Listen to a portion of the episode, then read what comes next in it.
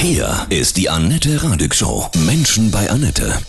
Heute bei mir zu Gast Düsen Tekal, Menschenrechtlerin, Filmemacherin, Kriegsreporterin aus Berlin. Guten Morgen, Düsen, grüße dich. Schönen guten Morgen. Du hast ganz große Auszeichnungen bekommen, die Frau Europas Menschenrechtspreise. Integration ist dein Lebensthema. Ja, dazu hast du mehrere Bücher geschrieben. Du hast einen Hilfsverein Hava Help gegründet. Ihr geht ja auch zur Aufklärung in die Schulen. Wann hast du gemerkt, dass Integration deine Berufung ist? Ich glaube, das hatte ganz viel auch mit meinem Kampf zu tun, um Integration, um Freiheit, um Selbst Selbstbestimmung. Also wurde mir das in gewisser Weise in die Wiege gelegt. Meine Heimat ist Hannover, genauer gesagt Hannover-Linden, da bin ich ja aufgewachsen. Da waren immer zwei Welten. Einmal meine kurdisch-jesidische Welt und natürlich Deutschland. Wenn ich jetzt zum Beispiel an Hannover denke, an Linden denke, das ist für mich Heimat. Wenn ich an die frisch gewaschene Wäsche meiner Mama denke, Chlorwasser im Fössebad, äh, der Küchengarten, wo wir mal auf der Wiese gesessen haben, es war ganz klar, dass sozusagen Teilhabe, Partizipation keine Selbstverständlichkeit war, aber auf der anderen Seite Seite habe ich eben auch sehr viel Solidarität erfahren. Und ich sag mal, gerade innerhalb meines eigenen Kulturkreises war das schon auch ein langer Weg um die Freiheit, um die Integration. Und deswegen ist das wahrscheinlich zu meinem Lebensthema geworden. Ja. Düsen Tekal, wir sprechen gleich weiter.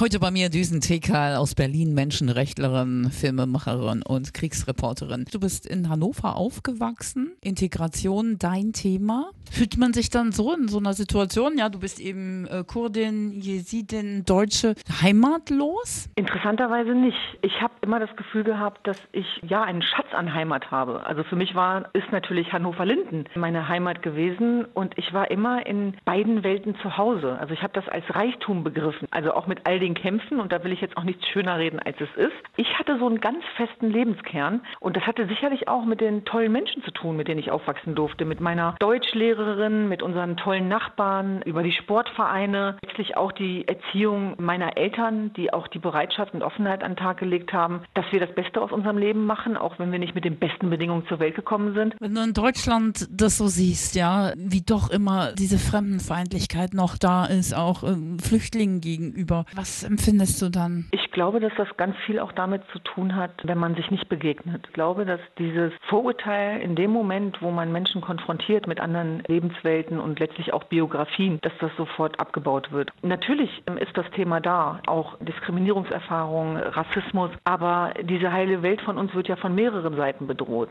Auf der einen Seite erleben wir natürlich auch einen aufkeimenden Rassismus, äh, insbesondere vor dem Hintergrund mit Hanau, aber es gibt unterschiedliche sozusagen Akteure, Akteure, die unser Zusammenleben bedrohen. Und dazu gehört sicherlich auch ein religiöser Extremismus. Das ist das Fatale daran. Für mich geht es um die Mitte der Gesellschaft. Also im Grunde genommen geht es mir immer darum, auch in meiner Arbeit heutzutage, ob jetzt in Deutschland, international, weltweit, im Irak, so ein Stück Hannover, also mhm. sozusagen Mitte der Gesellschaft, Solidargemeinschaft, füreinander einstehen, offene Gesellschaft, Toleranz. Das war eine Selbstverständlichkeit dort, wo wir groß geworden sind. Dass das keine Selbstverständlichkeit war, das habe ich ja erst im Laufe der Jahre auch durch meine Berufung dann gemerkt über den Journalismus und eben auch die Brennpunkte, die ich dann eben auch durchlaufen habe, in Deutschland wohl gemerkt. Mhm. Also das war völlig unabhängig von meinen Einsätzen im Irak. Das kam dann danach. Gibt es da jetzt große Hoffnung, dass ähm, durch und nach Corona die Welt ein bisschen menschlicher, besser wird? Das hoffe ich sehr. Und ich muss ganz ehrlich sagen, dass vieles von dem, was ich gerade auch so erlebe, mich auch an meine ersten Einsätze im Kriegsgebiet erinnert. Da war ja auch Ausnahmezustand. Da war die Angst morgens und abends auch am größten.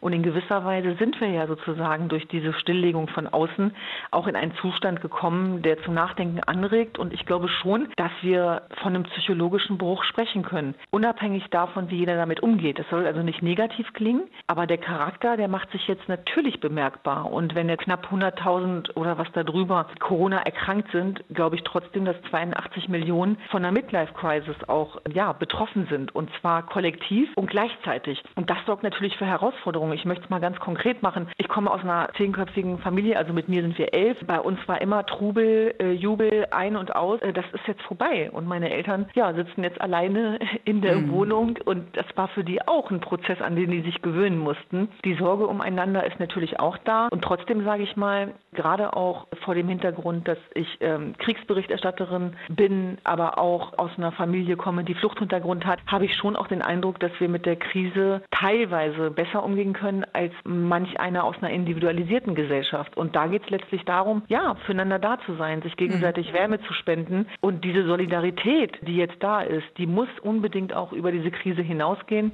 Das ist etwas, wo ich schon das Gefühl habe, dass da ein Fenster aufgeht für uns alle, weil wir lernen uns gerade kennen, gegenseitig, aber auch uns selber, auch mit unseren verborgenen tiefen Wünschen. Und wir können am Ende nur das Beste daraus machen. Und das heißt, jeden Tag sich dafür zu entscheiden, sich nicht lähmen zu lassen und an die Seite des Handelns zu gehen. Und diese süße Frucht der Freiheit, wenn die entzogen wird, dass uns das mal bewusst wird, ich glaube, das ist ein ganz, ganz wichtiges Gefühl, was wir nicht vergessen sollten. Das glaube ich auch, ja.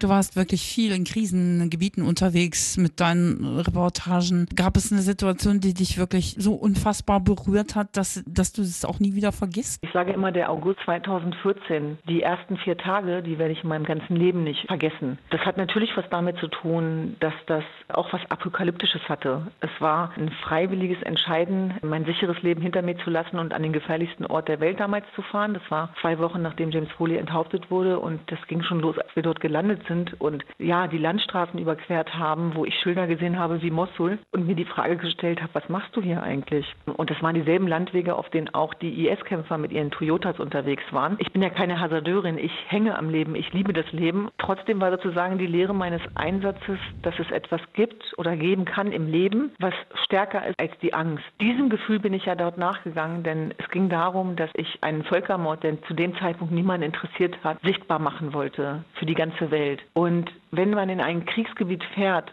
dann sieht man nicht nur Leid, Entmenschlichung und Völkermord, sondern die andere Seite der Medaille ist auch immer Menschlichkeit, Solidarität, Situationen, wo du dir die Frage stellst, hätte ich genauso gehandelt wie mein Gegenüber, der gerade mit Waffengewalt mein Leben verteidigt und sich vor mich stellen würde. Mhm. Ich weiß es nicht. Und das ist natürlich etwas, was mein ganzes Leben verändert hat, aber eben nicht nur negativ, sondern auch positiv was die Kraft angeht und sich darüber bewusst zu sein, wenn wir jetzt wieder auf Menschsein kommen, wozu der Mensch in der Lage sein kann, wie viel Kraft er sozusagen auch geben kann. Und das hat natürlich ganz viel auch zu tun mit den Frauen aus IS-Gefangenschaft, denen ich dann dort begegnet bin, die auch nicht aufgegeben haben und die auch gesagt haben, wir waren Opfer, aber wir sind Überlebende und heute sind wir auch Akteure. Du bist mit deinem Verein Hava Help unter anderem auch in, in deutschen Schulen unterwegs, um Aufklärung zu geben. Wie kommt das an bei den Schülern? Also man könnte ja meinen, was interessiert das in Fürstenberge in Brandenburg, die teilweise überwiegend deutschen Schüler, was mit den Kindern im Irak passiert. Das Gegenteil ist der Fall. Es ist wirklich so, dass wir in den School Talks die ersten 25 Minuten Ausschnitte aus dem Film zeigen, danach sozusagen das Ganze einordnen und ich muss sagen,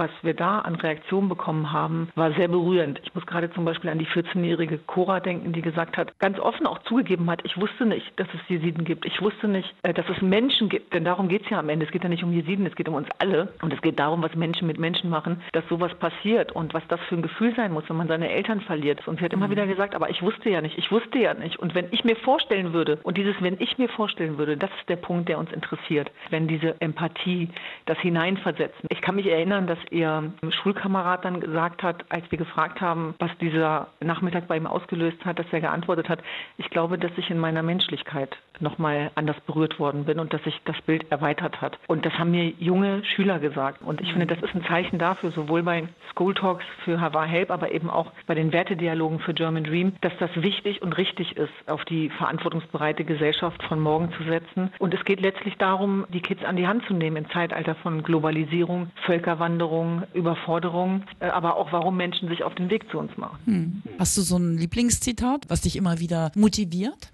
Das Zitat das treibende Element ist.